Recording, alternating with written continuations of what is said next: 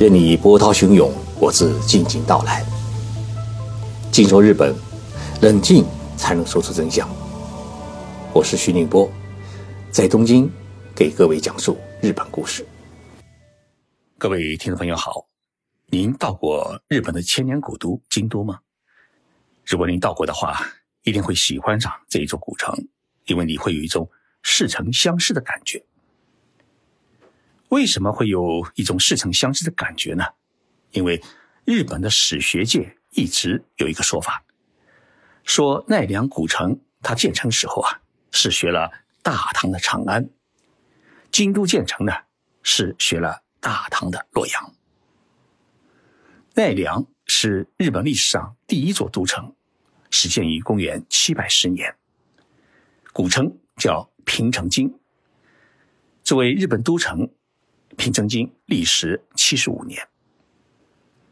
平城京位于奈良盆地的北部，东西四点二公里，南北四点八公里，总面积是二十点二平方公里，又为唐朝长安城的四分之一。它最大的特点是城内的道路都是井字形，四通八达。公元七百九十四年。日本的桓武天皇将都城呢迁到了京都，命名为平安京，意为是和平与安定之都。平安京南北长约五点二公里，东西长约四点五公里，总面积是二十三点四平方公里，相当于洛阳城的四分之一。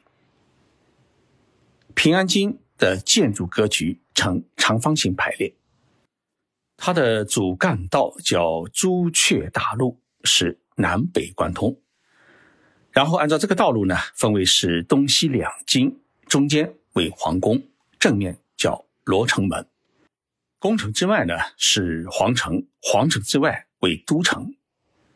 整个城市的街道呢也是呈棋盘形，东西南北纵横，布局呢是整齐划一，明确分为皇宫、官府。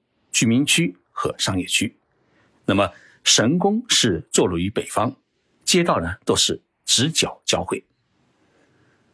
日本的史学家们一致认为，京都的城市布局是学习了中国古都洛阳的城市规划，因为你现在到京都，依然可以发现京都还保留着洛东、洛南、洛北、洛西的地名。朱雀大路。是整个京都城的中轴大道，连接都城的城门罗城门到皇宫的朱雀门，宽八十四米，南北长十公里。根据史料记载，朱雀大路的两侧设有沟距、矮墙，还种植了杨柳树，构成了林荫大道。主城门呢，位于南侧，也就是现在的京都车站附近。城门就叫罗城门，这是进入平安京的最主要的城门。根据史料记载，罗城门是宽三十五米，高二十一米，深九米，它是属于木结构的城门。古代京都人有一种说法，说一脚踏出罗城门，那就是另外的世界。因此，人们也把罗城门呢说成是罗生门，指的是人世与。地狱的界门，为此呢，还演绎出了许多妖魔鬼怪的故事。日本著名导演黑泽明在一九五零年拍摄了一部电影，就叫《罗生门》，把这个城门的故事啊广扬了天下。罗城门现在已经毁掉了，只留下一个遗迹碑。最近几年啊，京都的一些文化名流们发起了重建罗城门的运动，并以十分之一的比例啊，在京都车站附近。复原了罗城门的样式，大家有机会啊，尤其在疫情结束之后到京都的话，可以去京都车站附近呢看一看，可以看到这座古代城门的样子。那么，京都真的是翻版了隋唐时期的洛阳城了吗？我最近回国啊，有机会去了趟洛阳，我实地想去看一看这座历史文化古城，印证一下。京都与洛阳城的建设的风暴，我很想搞清楚京都是不是复制了洛阳城？洛阳呢，是我们华夏文明的发祥地之一，丝绸之路的东方起点，隋唐大运河的中心。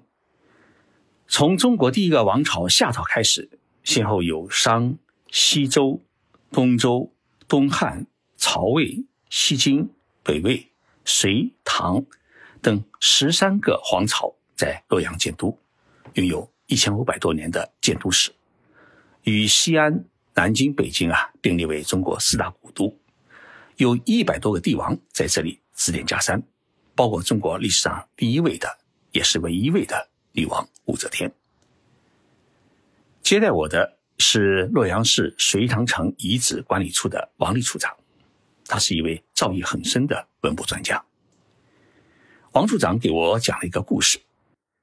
说，在一千四百多年前的一天啊，隋炀帝登临了北部的北邙山。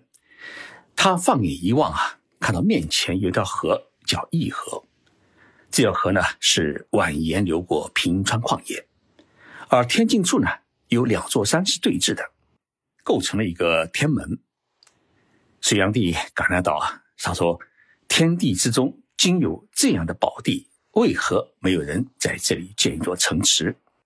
跟随隋炀帝的大臣啊，立即是附和说啊，说皇帝啊，不是前人没看到，是这块宝地啊，在等候陛下您的光临。于是啊，隋炀帝下令是营建东都。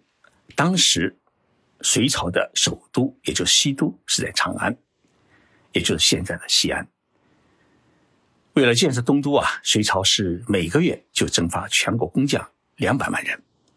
仅仅用了十个月的时间，一座规模宏大的都城是拔地而起，这就是洛阳城。洛阳城的前面还有一条河叫洛水，所以洛阳城呢是位于洛水的北边。水之北称阳，所以呢这个城就叫洛阳。洛阳城主要有宫城、皇城、阁城和。江商城，也就是国家的粮库等组成，面积呢是四七平方公里。洛阳城的外阁城的正南门叫做是建国门，唐朝的时候啊，呃，改成是定鼎门，就是一定的定，呃，鼎立的鼎和一座门的门。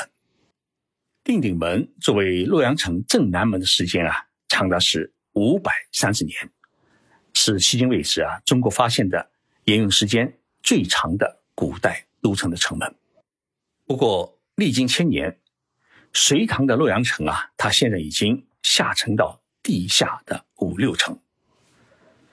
进入二十一世纪，考古专家们对定鼎门遗址进行了考古发掘，并在遗址上建造了一座仿唐的城门。二零一四年六月，隋唐洛阳城定鼎门遗址作为中国、哈萨克斯坦和吉尔吉斯坦的三国联合申遗的丝绸之路长安天山廊道的路网项目中的一个遗址点，成功列入了世界文化遗产的名录。王立处长陪同我近距离参观了定鼎门遗址。他介绍说，定鼎门遗址有平面呈长方形的墩台、三个门道、东西飞廊、东西两绝和左右八道组成。三个门道均采用了梁架结构，门道宽五到五点五米，南北进深呢各约二十米。门道中部啊都有厚重的门。城门楼的高度大约是十多米，相当于如今的五层楼高。史料记载，定鼎门正式启用于隋朝的大业二年，也就是公元六百零六年的正月。隋炀帝呢是第一个通过这座城门的古代帝王。我们看到城门的遗址泥土里啊，还留有当年车轮的痕迹。定鼎门门前泥泞的路上面还留下了当年马车、行人，还有西域商队骆驼的踪迹。一千多年前，洛阳城的繁华与古人的影子啊，似乎还在我们的面前。这其中啊。包括隋炀帝、武则天、白居易、杜甫、狄仁杰。中国四大发明中的指南针、造纸术、印刷术也都诞生于洛阳城。登上城门啊，已经是黄昏的时候。我向城内望去，我突然看到了京都古城平安京的风貌。面前是一条宽广的大道，直通洛阳城皇宫内城。王处长说啊，这条大路叫天街。古代文献资料记载，这条天街呢宽约一百四十七米。天街的东西两侧分别有两处礼坊的遗址，叫明教坊和宜人坊。显然，京都古城的朱雀大路宽是八十四米，比洛阳城的天街窄了不少。不过，京都的主干道朱雀大路呢，它是沿用了长安城主干道的名称，而没有沿用，呃，洛阳城的主干道天街的地名。我看到了一幅隋唐洛阳城的平面图，格局呢，居然与京都是一模一样，都是井字形的布局。史料记载。当时洛阳城实施了严格的坊市制度，将居民区，也就是街坊的坊啊，与商业区、呃市场的市分开。居住区内是禁止经商。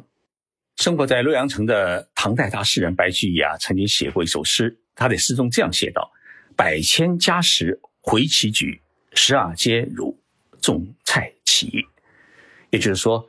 每户人家就像是围棋的布局一样，是正方形的，一个一个。然后十二条街呢，就像菜田一样那么整齐。可见四方制度它的布局啊是相当的规整。洛阳市民住的房，也就是街坊的房，是由矮墙围住，相当于一个个封闭式的小区，便于政府管理。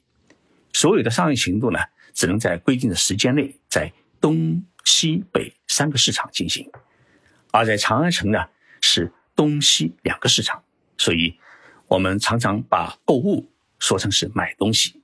它的由来啊，就是古代取东西两市购物的意思。我们看到，在洛阳城的天街的两侧，根据考古发掘，他们恢复建设了沟具防的矮墙，因为当时规定啊，矮墙的高度不得超过肩膀的高度。以便于监管。那么天街的两侧呢，还种植了杨柳。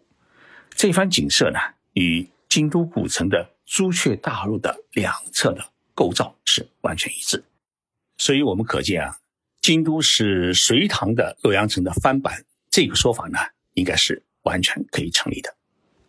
很可惜啊，呃，唐朝末年，呃，国家陷入了动乱，洛阳城呢是几经战火。